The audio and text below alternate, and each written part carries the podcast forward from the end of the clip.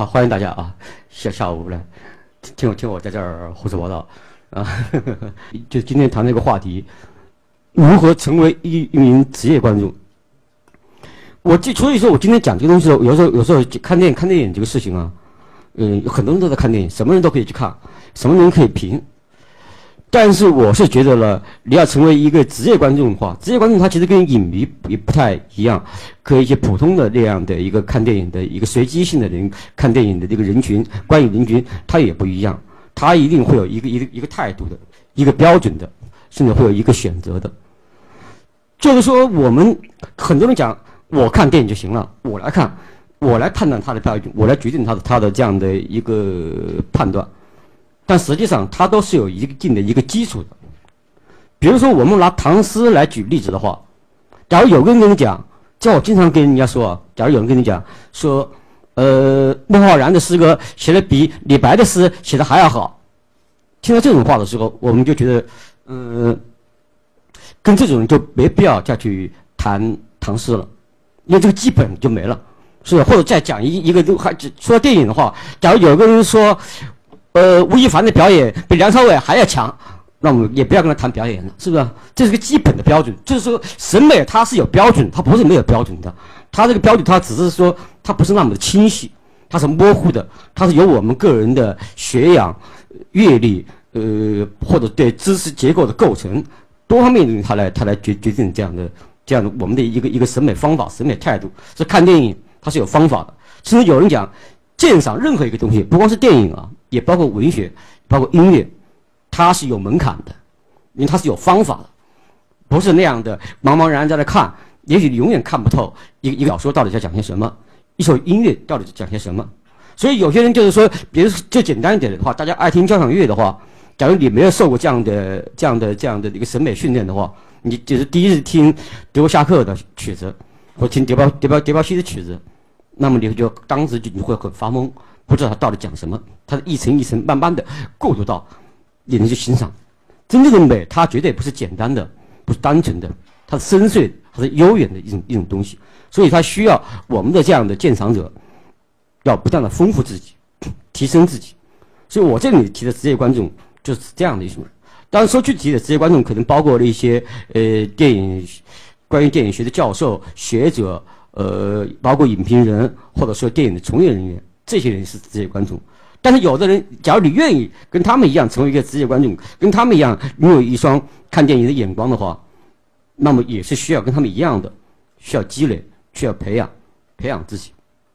就是我是说对，这说的就是说一个对职业观众的这样的我的一个一个一个定义，简单的一个定义啊。呃，哦，这个张宇还没来，我可能可能可能管不了他了。就是说，我们觉得是说一个电影啊。或者跟一个电影，我总觉得跟一个人是一样的。其实一个一个很小啊，就是我不知道你们看过一个有两个电影啊，一个纪录片，一个张艺兴的纪录片叫《幼儿园》，一个是当然是那个张元拍的一个电影叫《看上去很美》，他们都讲的是两个小孩的这样的一个一个故事。就是说你们看这个东西，即使是一个小孩的话，我们把小孩当做一个人的话，他只要两岁、三岁，甚至或者五岁这样的小孩的话。我们会发现，我们在这两个影片当中会发现，小孩很复杂的、很微妙的、又很琢磨不透的。他们不是用单纯这简单的这两个字就能形容的。大人就更如此了。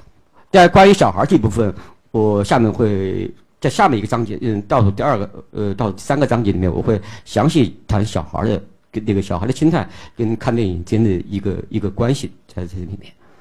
就是他不是那么的。一眼就能看穿的，好的电影它都不是一眼看出看穿的，好的人也是一样的，你一眼看不透这个东西的，不是那么简单的事情，人都不那么简单，要要有人有无数的那么优秀的人去完成这样一部电影，它仍然是不是那么一眼就能望穿的。我们现在就来看一部电影，这部电影的这个片段，它其实就告诉我们了一个看电影的一个非常重要的，不是方法，而是态度，就放下了。呃，大家看可以看到看到刚才看的这部电影，也许不用我过多的介绍这是什么电影，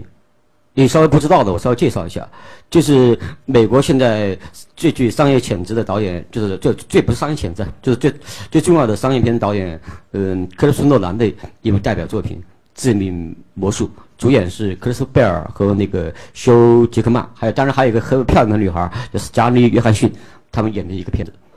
其实这个，其实那个就是说，我们稍微就是说，大家，嗯，讲我对诺兰的一个一个一个一个看法。克里斯诺兰的电影，他其实很多是关于看电影的电影，比如他最大家最熟悉的电影《盗梦空间》。什么叫《盗梦空间》？就是拍电影。你看那个，你看《盗梦空间》里面，他们有有导演、有道具师、有美工师，有各种各样的，他们去组成了这样的一个拍摄的电影团队，然后盗梦。他们其实盗，与其说他们说盗梦，他们其实这个电影其实盗梦还不够准确，它应该叫造梦。对对，是造梦空间。呃，我觉得诺兰其实他对电影本体的这个东西，他是非常有感兴趣的。那么刚才我们看的这这个致命魔术的片段，他也是在讲什么是电影。那么在他的眼里面，电影它首先是个魔术，是不是？我们看到实际上魔术，但看魔术有很多，可能看一看，看看个热闹，看一个奇巧，看一个东西。而只有这个小孩儿，这个小孩儿就是一个具有职业观众的基础。我们就做职业观众，应该就做这个小孩儿这样的职业观众。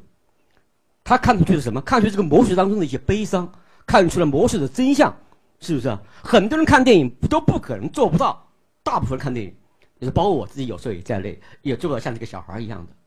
他是一眼就能看到这个魔术，这只鸟实际上是死了，因为他尊重逻辑，他不不在乎你些花里胡哨的一些东西。你你鸟去哪儿了？鸟只有死路一条啊！鸟明，我看了鸟在鸟鸟在这个魔术师的掌下，它要往下一拍，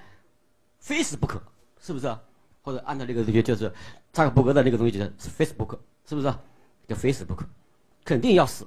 但其他人在鼓掌啊，其他人为为一个生命的消亡在鼓掌，而这个小孩他没有，是不是？他孩子在那儿，他流泪了，他悲伤了，所以他是一个会看电影的人。我们要做看电影的，就是职业观众，所有的看电影的、学看电影的人都应该向这个小孩，就是电影中的小孩学习，要看到真相，不要被电影的一些假象，不管这个电影的目的何在，它是高尚的目的，还是一些卑劣的目的，它是玄奥的目的，还是质朴的目的，我们都要去努力去接应这个电影的真相，它真正的表达是什么？就像那个小孩一样的敏锐、勇敢，还有一点是富有感情。他不富有感情的话，他不知道流泪的话，他是看不懂懂这场魔术的。电影也是这样。就是我是关于这个今天谈话的，就是说这样的一个，首先这样的一个一个算是一个开场白吧，讲的关于从这个知名魔术开始讲起。我今天讲讲讲这个关于如何成为一名职业观众的话，我会从四个方面他来去去讲。第一个部分就是说。其实每一个观点可能会跟大家的那个常识、通识，嗯，会有些差异，会不太一样。第一个点就是说的话，不要害怕剧透，不要怕剧透。就是我跟我周围很多人讲的话，你们到网上看，或者豆瓣还是什么时光网上都能看到这样的一种言论，说一说讲电影的时候，你不要跟我讲剧情，是吧？或者一个剧情特别有悬念的，最后一包袱抖特别漂亮，你不要跟我去讲。不要去讲这个这些东西，就是就被一个故事牵着走，好像或者所有的那个那个一个电影啊，他们都讲，嗯，一个电影最重要的是故事。但是我突然或者以前听稍微讲故事这个东西啊，就是故事电影的故事这样的一个一个东西。呃，我最早就是说听听您讲说好莱坞，第一是讲故事，第二是讲故事，第三是讲故事。但是我们实际上仔细在看好莱坞电影的时候。好莱坞是讲故事的，但它不是把故事放在第真正的好莱坞电影，不是把故事放在第一位的。他故事讲的很漂亮，它不是故事放在第一位的。我们仔细，尤其像那些好莱坞的商业大片，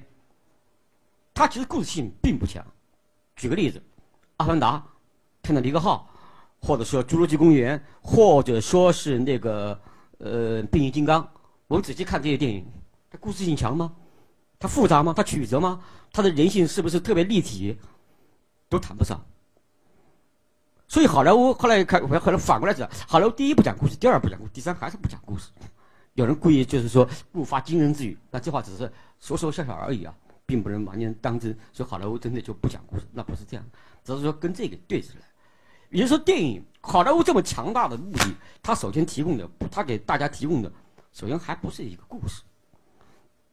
它首先提供的无非是两种东西，在我看来，好莱坞电影来讲，一个是一个普世价值，就是人的基本的生存方式、生存欲望，它不是道德啊，它是一种生存的欲望，那个那种东西，它照顾你的欲望。第二个呢，它能提供奇观，奇观有好多种，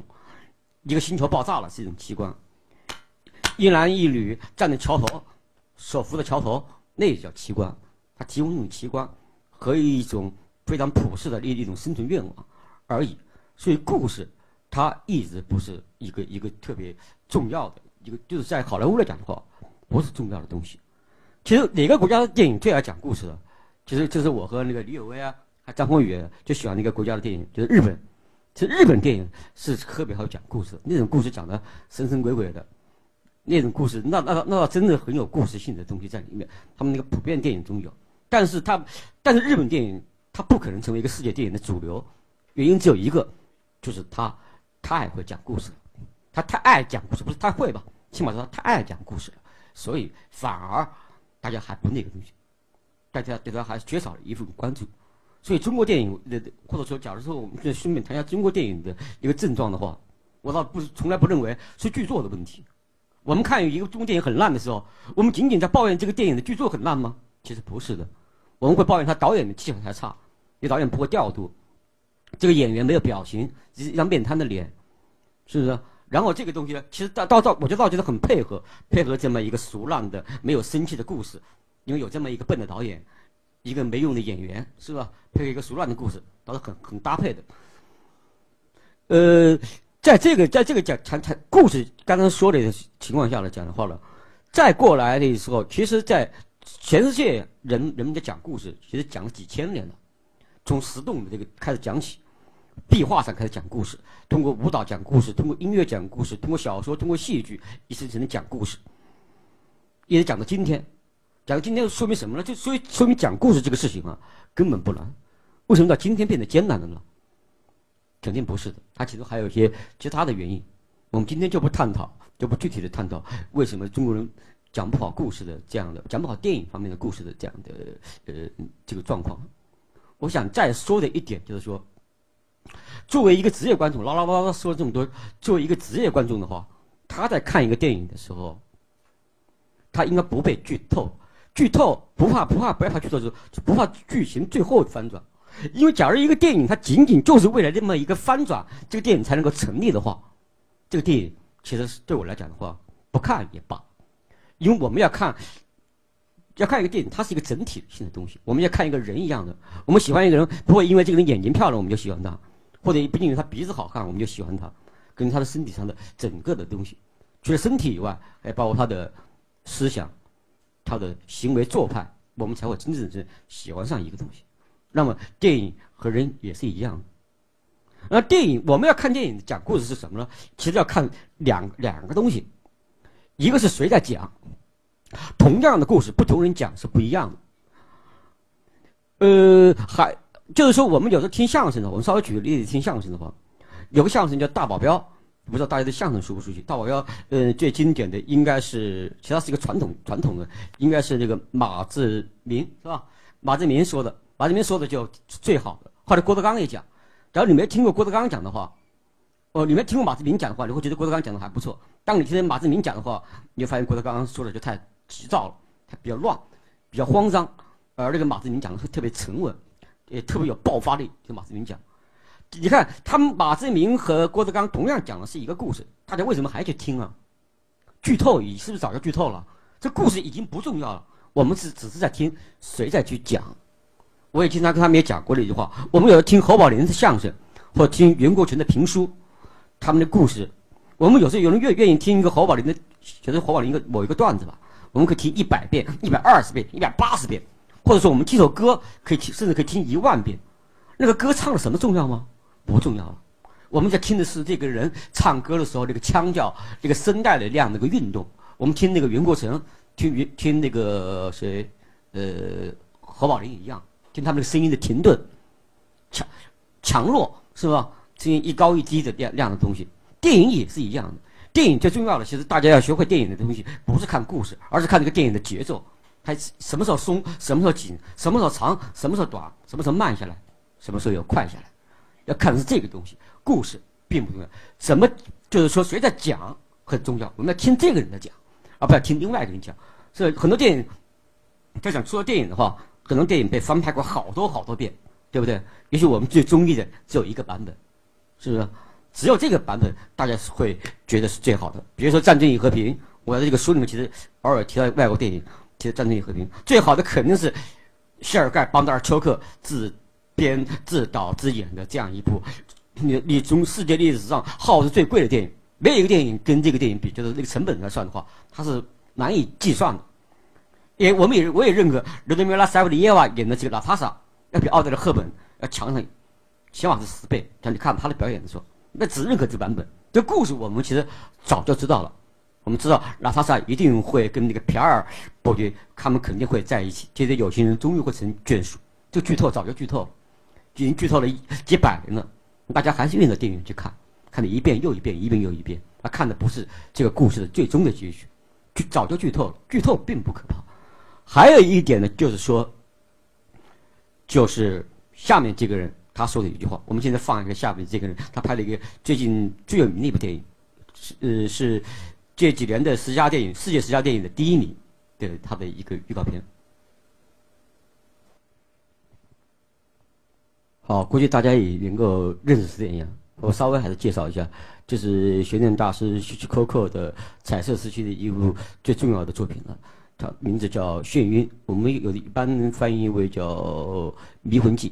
主演是詹姆斯·斯图瓦和那个金·勒瓦克这个片子。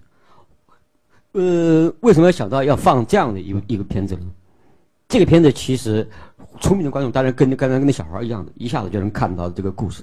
但很多人看这个电影，这是好像是我看的一个资料，就是说，就是所有的悬疑片在这个录像带的这个销售的这个这个，它是悬疑片啊，就是悬疑片就是非常注重这个剧情的这样的一个缜密的，或者说这样的出人出人意表，就是情理。这些话叫什么？呃，在情理之中，又在意料之外，呃，这样的一个东西，非常注重这样的一个一个这样的一个叙事情境的这样一一种电影悬疑片。而这个是呢，在我看的一个资料，就是说，在美国的录像带市场和英国的那个那个录像带的市场里边，它是这个租借的这个这个频率是最高的一部一部电影。它也就是那个呃这两年的这个英国的这个《四月星》杂志评选的世界十佳电影的第一名，同时它也在那些。最普通、最普通的那些那些关于人群当中，同样也非常的受到欢迎。这个电影，就是其实我想的话，就是说，每个人去看这个看这部电影的时候，他看到的其实不仅仅是一个悬念的问题。有人或者说，假如稍微分析一个电影的话，有人会看到这个男性的这样的羞怯，男性的害羞，其实男性，我一直都认为男性比女性要更容易害羞一点啊。就这里面，把男性的这个这个羞涩的心理做到骨子里去了。他就是因为他害羞，他胆怯，所以他是他就他就跟真相有一定的距离，他害怕剧透，他就是一个害怕被剧透的人。他其实他知道真相，其实这个人他一他一定他有可能知道真相，但他害怕真相，所以他把男性的这样的一个害羞，但有的人又从这个电影中看到的女性的那种复杂、那种难测、那种跟这个世界一样的那种难以把握的一面，就是无数人看这个电影就能看到这样方一方面。就是他这个故事已经不在这儿，其实最重要的是他的所散发出来那种主题，就是可能讲好像主题并不重要，要看到，但这个电影当中其实主题一下子就变得很重要起来或者它的一种，包括当然它的主题的重要性，也带来了它是那种格调的一种东西，但格调的也是一个大的命题啊。今天在这儿不能够详细的去分析这个眩晕当当中的一些独特的、优美的那样的一些非常精到的视听语言系统，我们今天不能在这儿细讲，但是就是。要说的话，很多人就沉溺于这部电影，实际上它的主题上的这样的一种不可测，就像是人生一样的。这个电影其实告诉就简单一点的话，这个电影告诉我们就是人生的不可控，所以我们要抱着一种人生不可控的态度去看一个电影的话，就会好很多。因为剧情，你害怕被剧透，就是说这个剧这个电影已经被人就好像你在被人所操控一样的。我不想被他操控的话，那么就会应该换一种东西，换一种态度去看电影。看那个一个一个更高的角度去看一个电影的故事，它的发生、发展、高潮和结束。所以，就就最终的话，我还是也也想也想说的话，希区柯还是这个导演，这个阿尔弗雷德，这个这个英国的大最有名的大胖子阿尔弗雷德希区柯克，他曾经说过的一句话。他说：“讲故事并不重要，重要的是怎么去讲。”其实希区柯克他选择的一些他的一些经典名篇，他选择的都是小说，很多都是小说改编的。但这些小说在文学史上，在今天的文学史上，他仍然寂寂无名。但是他知道这个东西能够让他完成一部电影的节奏和韵律。所以说，我就说了这些以后，就是说，大家看电影，其实我希望大家。听的就是就是看的，呃，不仅仅是一个故事，还应该看，就比故，因为所有的电影它都不是以一个故事为真正的最终的表达。假如一个电影仅仅把一个故事讲清楚的话，电影早就不存在了，因为其他的艺术早就做过这样的事情了，不劳电影的大家再来做这样的事情。所以它有另外一种东西，它有一项音乐的东西，有像绘画的东西，有像建筑的东西，那最终它有一个。就属于电影的东西，我们找到了一个属于电影的东西。我们是去看电影，所以大家一定要明白，这个，就是反复强调一点，我们大家一定要明白自己，我们去在电脑前，在影院前或者在飞机上，我们要看的是电影，而不是别的，不是故事，也不是其他。这是我的这个第一个第一个东西讲的，啊，就是不要害怕剧透，不要怕剧透，嗯。好，我们再来谈第二第二个东西。第二个问题就是说，不要相信童心，不要害怕童心。呃，这是好像这是今年年初的一部香港电影，大家知道这个电影的名字吗？估计在座的好像好像都有点懵，是吧？这两个演员大家认识吧？张学友和林嘉欣。这部导演这部电影是根据一部话剧改编的，它叫《暗色天堂》。但是我放这个片子不是是不是是推荐大家去看这个电影，这个电影我看了啊，但是我在这儿不做推荐，一定要去看一看这个片子。嗯，只是这个话对这个对对话特别特别有意思，是吧？就是人生的这个他他讲了一个什么东西呢？他说那个使徒保罗讲的事情，就是说人生的过程就是什么？就是去掉孩子气的过程，孩子气就并不一定就是一个特别好的一个东西。在我看来，一直都，我一直都不认为什么童心啊这些东西都是一个特别特别好啊。一个人要保留什么，嗯，有有童年的梦啊，好像那个东西好干净。刚才我已经说了嘛，像那个幼儿园看上去很美这样的作品，已经告诉我们了，儿童的时候其实是一个很可怕的时候，是一个是一个很吓人的时候。呃，就是说，就是说，现在现现在很很多人现在讲的，就是网络上经常流行一句话，这很多话都是不值得推销的。有一句话我就特别特别讨厌，就我个人来讲，深恶痛绝的一句话，就四个字，叫不忘初心，是不是？我初心是什么？我初心想把这个同学打倒啊，但我后来忘了，是吧？我初心说那个那个那个冰箱里的那个冰棍我都要吃光，我都忘了，是不是？我的初心都是很自私的，说老实话。我大了以后，我才变得无私，才知道钱要给哥们一块花花，请客的时候我要抢着买单。我小时候不是的，小时候想别人给我买，是不是？妈妈我要。是吧？这个我要，只有我要。现在我不是了，我初心我变了。我妈妈我给，这就是长大了，对不对？这初心叫他干嘛？那初心，找人要找好。所以说，这个就关于这个童心这个概念，一个北京的著名作家、残疾残障作家，也是他已经去世了，叫史铁生。史铁生他有说过这这样的话，就认为童心不是一个值得炫耀的东西。不是值得一个骄傲的东西，人应该去勇敢的去成长，去长大，不要因为就是中国的青春片有一个很痛苦、很让人烦恼的东西，会让人哎叫我要恨得牙根痒痒的东西就是什么呢？就是说，就特别害怕长大。台湾那点青春片也是一样的，长大有那么可怕吗？那我们现在多可怕啊？是不是？我们都长大了嘛？难道很可怕吗？不可怕。他们所有的电影都害怕长大，长大应该还是一个不是说多美好吧？那美好可能是因人而异的。但是它肯定不是一个可怕的事情，它是一个再正常不过的事情，是吧？对一个正常不过的事情，你这么抗拒，在我看来就是有点神经病发作了，就那他他就不正常了，是不是？因为对对正常的事情你排斥它，那就不正常了。其实对不忘初心，我想相反的话，假如一个人想提高自己的这样的，假如真的提高自己的见识的话，有一种东西就是比比不不忘初心更重要的是什么？就认清归路。认清归路是什么？归路只有一个，是吧？那个张伟的老将是赵本山说过，你到最后就是个骨灰侠啊，就是这个你的归路，是不是？那个谁曹雪芹讲，那到最后就是个白馒头，你要最想到最终你是要死的，你什么都不会剩下，什么也不会留下。当你有这种想法的时候，我觉得要比不忘初心，要会让你的人生变得更通透、更清澈、更明亮。初心是个混沌的，我们的初心是混沌的。哦，说到这儿，我还想念一段我自己在关于童年的一个一个描写，这个书里面有，我先找一找啊，我也稍微写一下。啊，哦，找到了，就是我在写那个王朔的这样的一个电影当中的一句话。我是王朔的电影，王朔有一个最重要的小说叫《看上去很美》，我很喜欢这个小说。他讲一帮一帮坏孩子的故事，从小就是就不着调，是吧？就从小就是喜欢欺负老师、调戏老师、调戏女同学，是吧？什么事都干。好，我在这儿就说了这样一句话，我说：何谓纯真？就在什么都好奇的情况下，什么都相信，就是毫无顾忌的自私自利，就是天性使然的欺软怕硬。就是喜怒形于色，皆胡思乱想。这就是我们最初的现实，也是最后的梦。所以我是这么去理解童心的，也跟有些人理解童心不一样。但我认为我理解的这样的一个所谓的纯真这东西，也许是更接近我们的再普遍普遍不过的一一种生活的这样的一种真相。所以说，就是说，一个人太有孩子气的话，其实说。在我看来，就是一个一个不利于成长，一个会拒绝很多东西。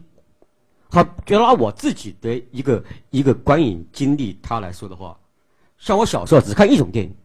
那就是打仗的电影，只要一杀人放火搞破坏，那就贼高兴。其他电影一概不看。为什么你会不看呢？比如我小时候看一个电影叫，比如小时候有两个爱有两个片子吧，一个好事多磨，一个叫《爱情和遗产》，因为这里面讲谈恋爱的。你一看谈恋爱电影，我就我就拒绝，因为因为我那时候还没有发育嘛，是吧？对对对，男女就是完全提不出任何兴趣，所以他讲的那些东西你不感兴趣。当你开始十五六岁的时候，哦，那么你已经长大了，你已经忘记你的初心了，是不是啊？以前初心我说永远不要跟女孩子牵手，这世上最无聊的事情。像后来，哎呀，特别想跟女孩子牵手的时候，你就长大了，你初心就扔掉了，是不是？所以你在看这个片子的时候，你才有感受。你随着你的成长，你的你的阅历。慢慢的这些，我当谈这个问题的时候，谈出就是说不要保持童心的这个意思，就是说，人要，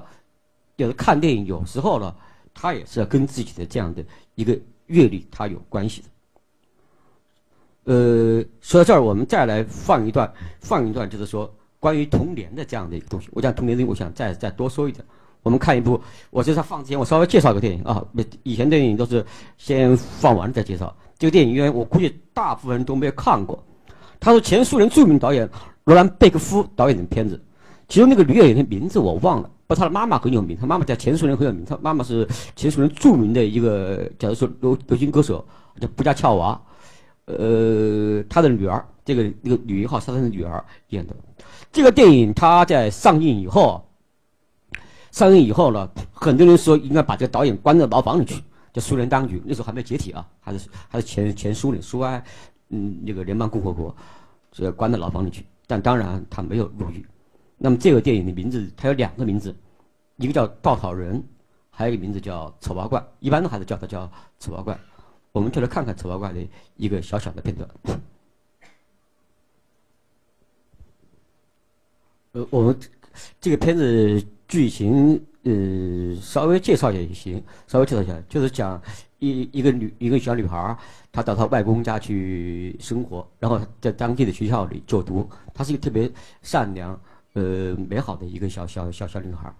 他们班上有有有一天，他们班主任说：“你们这一次表现好，假如你们这一期每个同学都没有发生重大错误的话呢，我就带你们老师自己掏钱组织学生到莫斯科去旅游。”同学们说：“啊，好好好好，都很欢欣鼓舞，为这个消息而而兴奋。”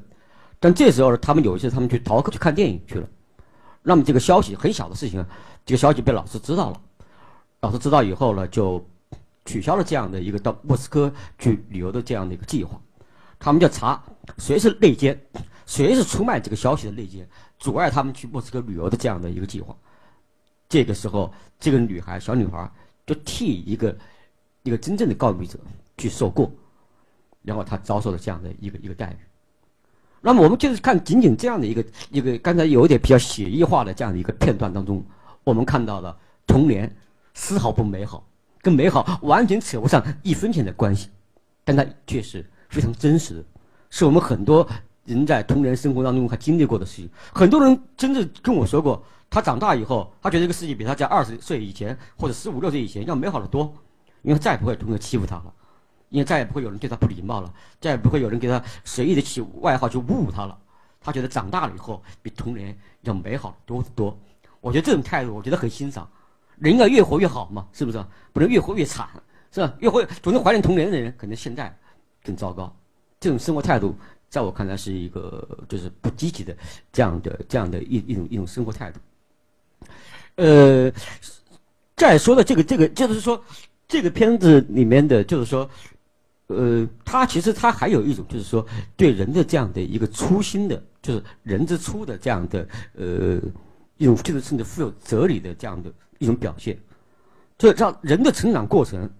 他认为就是这个导演他认为是一个一个是是兽性向人性的这样一个过渡。他觉得人刚生下来的时候，这个导演就认为人生下来就像一个小动物啊，像个小野兽一样的。男孩女孩都一样，就女孩是教化出来，一定要干净，要安静。假如不给女孩进行这样的教育的话，女孩子肯定比男孩子还要脏，是吧？就是，因为那个女孩子为什么要训练干净和安静，这是个比较敏感的生理问题，我们就不细讨论这 这个话题了啊。反正教育是一样，成果是这样的。全新的女孩都比男孩要干净要安静，她都是因为这样的一个教育贯贯穿下来的东西。他认为，假如说我们有一天。这个也是关于教育的电影。假如我们有一天脱离这种教育的时候，我们人会长成一个什么样子？虽然教育本身也是一一种所谓的教教育是什么？教育也也也是一个最大的一一个政治。所有的政治要完成的首要任务，其实是当一个政治它确立下来以后，它完成首要任务，它就是完成一个教育，是吧？它告诉只有教育才能让让让他的让他的什么呢？他的受众，他的民众能够充分的认充分的。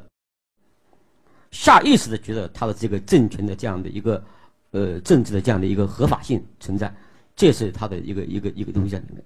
好，假如挣脱这东西又如何呢？他其实是对整个的苏联的前苏联的这样的即将要分崩离析的这样的一个状态的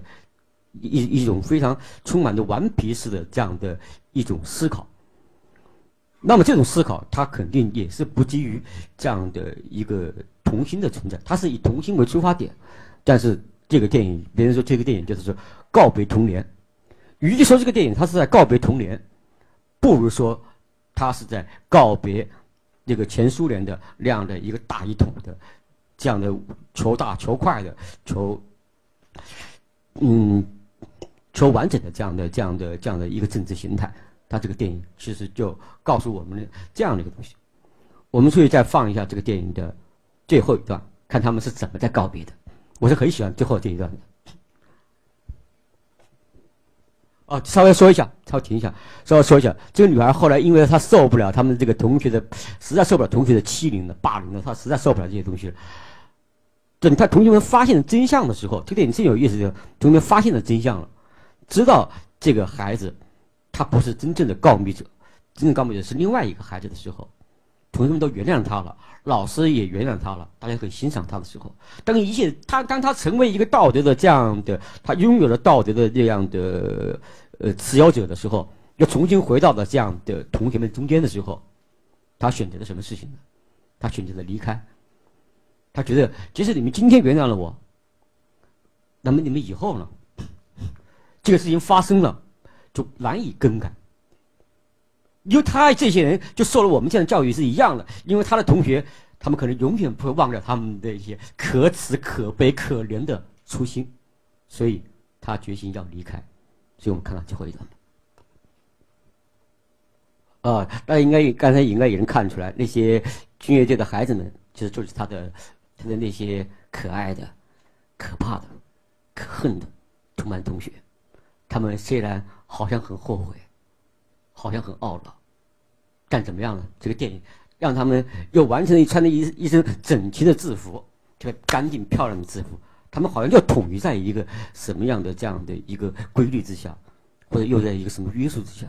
整个影片不仅仅让我们对这个片段，大家看完整片的时候，你们就会更有感触了。好像不仅仅是一种忧伤，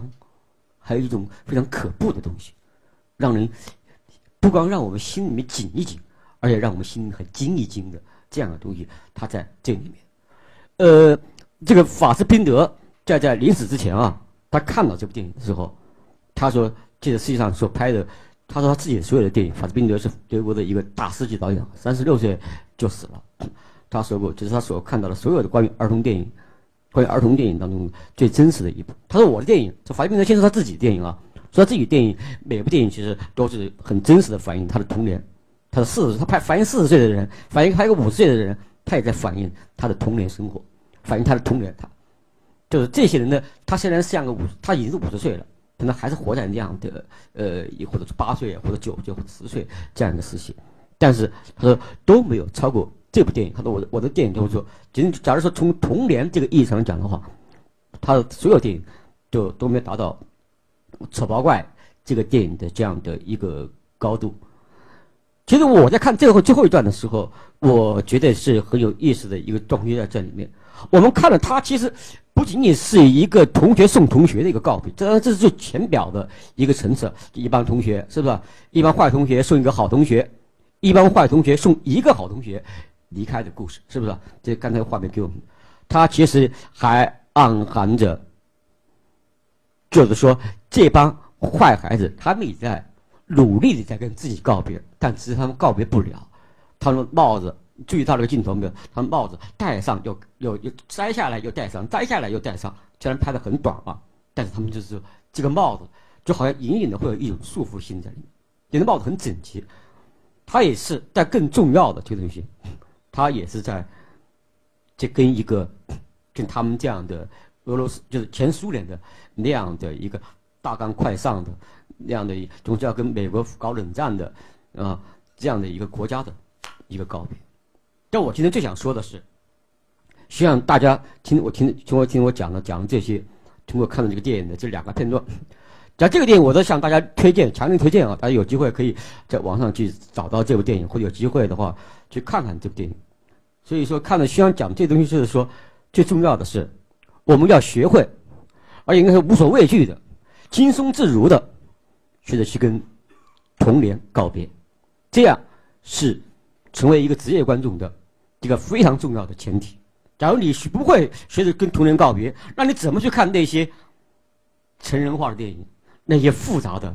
那些真实的、正视人性的、正视世界本质的电影？你如何去看呢？小孩是不关心人性是怎么作恶或者作善的，他都不关心的。只有我们这些成年人，我们才会关心。我们不关心不行，因为有些对人性的考察，甚至是我们的生存之道，是吧？中国人特别讲究这句话：中国人所有的什么政治学、什么官场学，首先讲的是什么？是人的学问，是吧？把人做好了，一个是两点嘛，一个是把人做好了，一个是学会看人了，你才能够当官。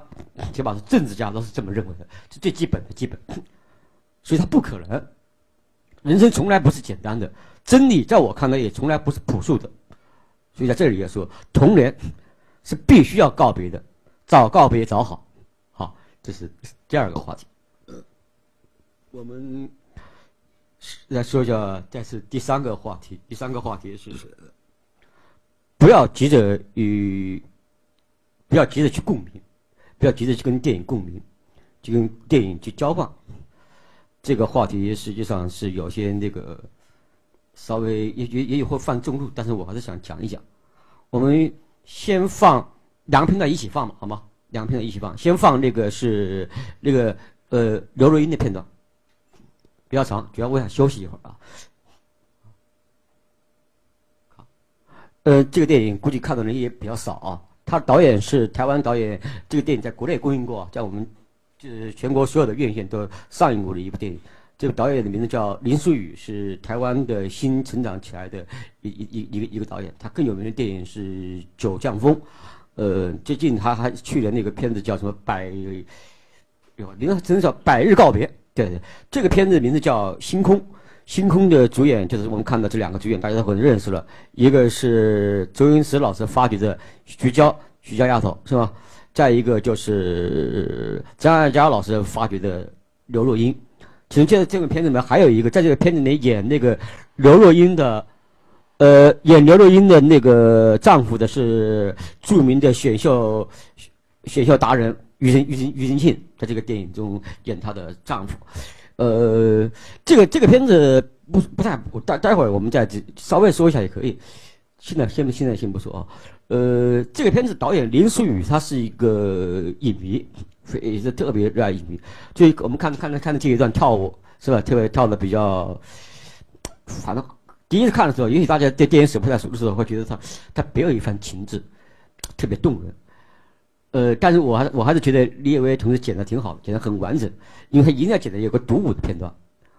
但实际上，这个电影他这个片段啊是致敬我特别特别喜欢的一个电影大师，就是让·吕克·戈达尔他拍的一部电影。法外之徒的一个片段，我特别喜欢那个戈达尔的老婆前妻啊，不对，安娜卡琳娜，非常非常的漂亮。我们来看看她的原版在哪儿啊？看看原版。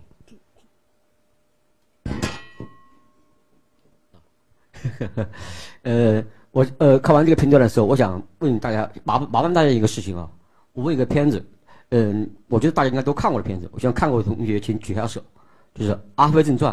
看过的人有吗？不多，《阿飞正传》看过的人都很少。哎呀，这真的，这真的不是跟我们那个年代不一样。我们那个年代，《阿飞正传》好像是不看的话都都不能跟人打招呼的一个片子。就是《阿飞正传》一个很重要的，没看过的话，我就稍微跟那些看过的同学私下的像那个私下的交流一样的。嗯，这个《防卫制度》有个经典台词，就是说，他说，人有一只鸟啊，它没有脚，它一落下来的时候，就是死的时候，就是这个台词。就是王家卫就抄的这部电影，这个电影经常被人抄，就这么一个一个呃谁就是呃戈达尔的这样的一部，好像其实当然我觉得这个电影拍的是其实是非常之好的一部一部电影啊，讲的是一个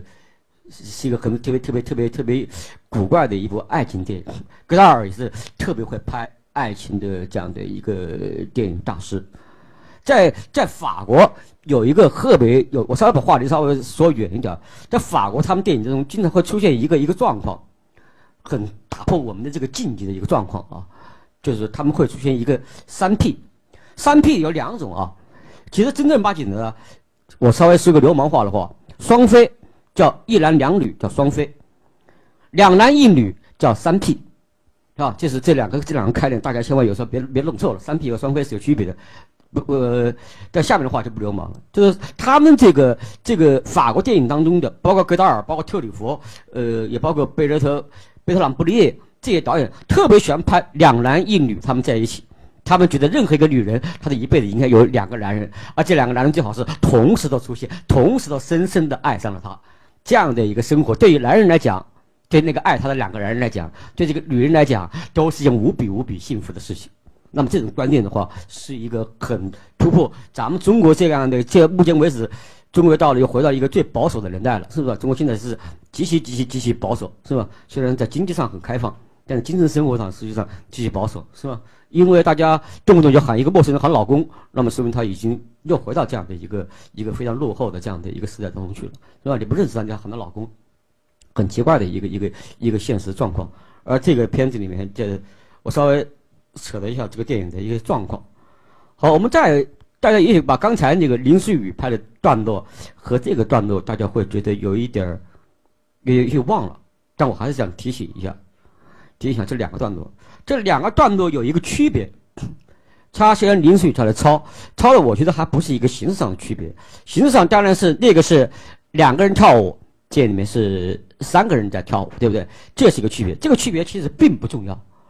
而那个重要的区别在哪儿呢？重要的区别在于，就是李伟老师剪的很好，这那些保留了他的情感，它是直接的，它是明确的。因为刘若英哭了，那么看到这是一个很忧伤的舞蹈，他的他的忧伤就写在脸上了，明明白白的告诉你我在忧伤，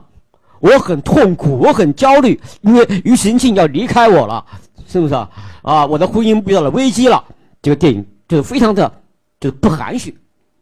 而我们在看这个戈达尔戈达尔当然是，哎，林思雨跟戈达尔比，林思雨今天在做了现场的话，可能很高兴了，我操，高兴几晚上也睡不着觉，是不是？他他这样的人跟我们跟戈达尔比了，是吧？戈达尔是世界顶尖级的大师了，跟他比肩的全世界的导演，电影史上，我觉得不会超过五个人。就综合的这个电影的实力来讲的话，他的电影语言的刷新是非常大胆、勇敢而富有策略的这样的一个一个超级大师。而我们在我们我就我们在不形容戈达尔了，我们在刚才再回想一下他这个片段。他好的好到什么地方呢？他比他高就好多段位地方在在哪儿呢？就是一点，他没有一个明确的情绪。也说不定他是忧伤啦，还是幸福啦，还是在一个共享啦，还是独享啦。一开始我们看看，他是一个共享的境界，一个一个女孩跟一个男孩，然后再加一个男孩，好像共享。那最后又是一个独享，就是他共享也罢，独享也罢，这个女孩子她忧伤吗？她烦恼吗？她彷徨吗？她犹豫吗？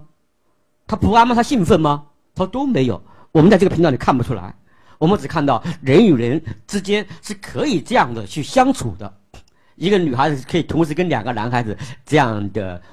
出去这样的，来自于心灵的，或者说来自于跟肉体渐进的一种亲密的一种行为。但是这个电影它还是戈达尔电影一般是没有那样的摄像的这样的东西啊。但是我们能够感受得到，它仅仅是这样而已。那么再说一点的话，就是说我们刚才看的《法外之徒》一个电影，叫戈达尔的一个名片，《法外之徒》就比就是就我们仅仅从这一段跳舞的段落来看的话，就是戈达尔的这一段要比林书宇的这一段而且要空灵、飘渺，才能走得更远，你向个更辽阔的人心的这个方向走去，而那个呢，好像好像我们总想着，假如庾澄庆回来，是不是？把刘云的肩膀一搂，好像这个问题就解决掉了，人生就圆满了。而戈达尔根本不做这样的奢望。戈达尔电影好像告诉我，即使他这两个男孩子都向他求爱，他挨个挨个的拒绝和挨个挨个的接受这个舞，这个群舞或者独舞，他照样会一直跳下去。生活在这样一个女孩的心里面，他会一直继续下去。对，他会有一种比其实比刘若英那个样子。更倔强，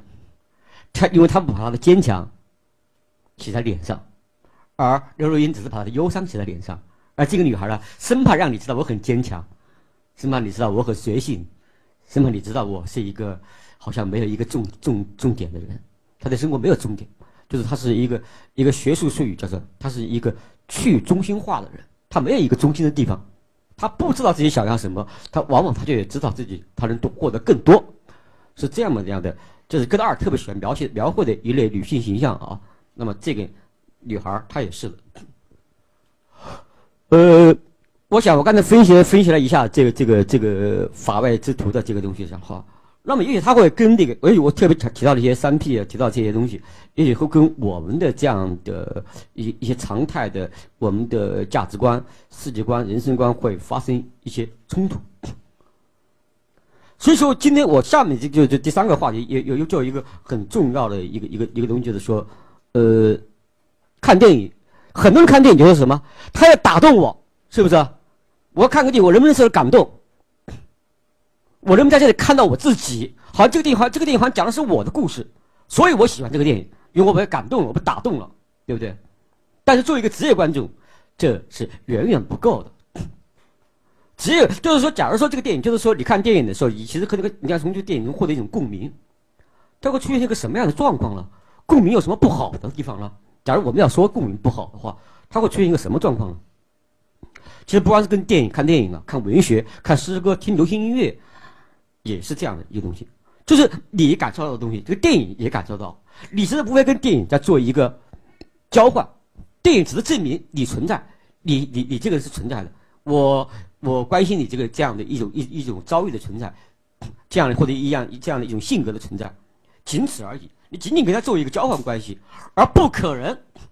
让自自己的审美上一个台阶。假如说我们再说看一部电影的话，假如大家也许看第一次看《法外之徒》这个电影呢，我也推荐大家去看看这个《法外法外之徒》啊，因为第一遍看的时候很多人都不太理解，因为故事上大家能看懂。但是实际上你在看这个电影的时候，有很多地方你都觉得这么陌生，这么古怪，人怎么可以这样的相爱呢？你怎么可以这样的做这样的一些好像貌似反常的行为呢？但这也是一种人生。就是当你突破这个共鸣的时候，你的审美才有提高。你要不停的要进入一个陌生的世界，你才有真正的审美。因为你其实很多人看电影，求的共鸣是什么？你是在看自己，仍然不是在看电影。看电影应该看到一个别样的世界，一个更敞开的世界。因为你看，假如你求共鸣的话，这个世界永远是封闭的，封会把自己封得死死的。你总是为自己的电影的这一封而感动，那只是为自己感动，而不是为这个世界感动，也更不会为电影所创造的这个世界而感动。所以一定要就是共鸣这个东西要少一点。所以在这里面来讲的话，我们再来回到这个这个法外之徒，这个女儿想跟这两个男孩获得共鸣吗？他不想，你们爱走爱来不来，爱走不走，老娘照样跳，来了我也跳，不来老娘还跳。他的就是他的境界是更自由的，更奔放的。很多人总是希望，哎呀，就总总是总是一个扮个很多观音的总是扮个可怜状，你来关心我一下，你关心我，哎呀，我就给你磕个头，磕头是什么意思？哦，电影拍得好，你说出来我的心声，没有意义，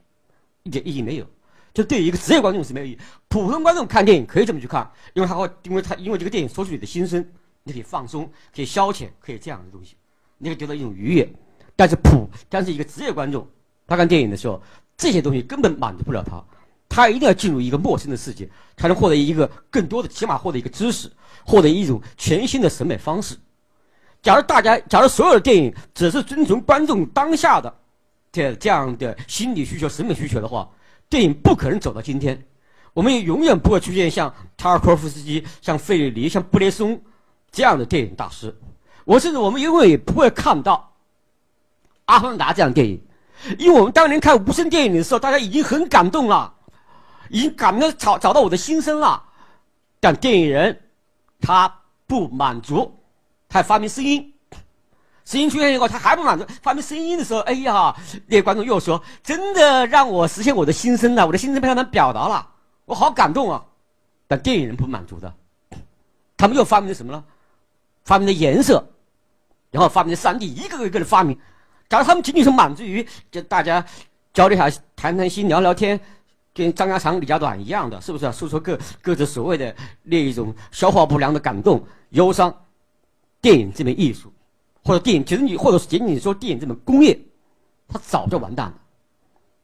或者他已经是因为有了一些，还有一些无数的职业观众提醒着电影创作者、电影制片人、电影艺术家，你们要不仅仅要满足大众的那些鸡零狗碎的愿望，而要做一些更深的东西。那么电影无论从技术还是从艺术上来讲，才能得到今天这样的。天翻地覆、坎儿康式的这样的一个壮丽的图图景，今天电影才能看到，要不然我们就看不到这样的情况下。所以这从这个意义上也要求我们的这样的，就要假如你想成我题目叫如何想成为一名职业观众，当你想成为一名职业观众的时候，你就得克服自己的那一点小感动、小忧伤，或者说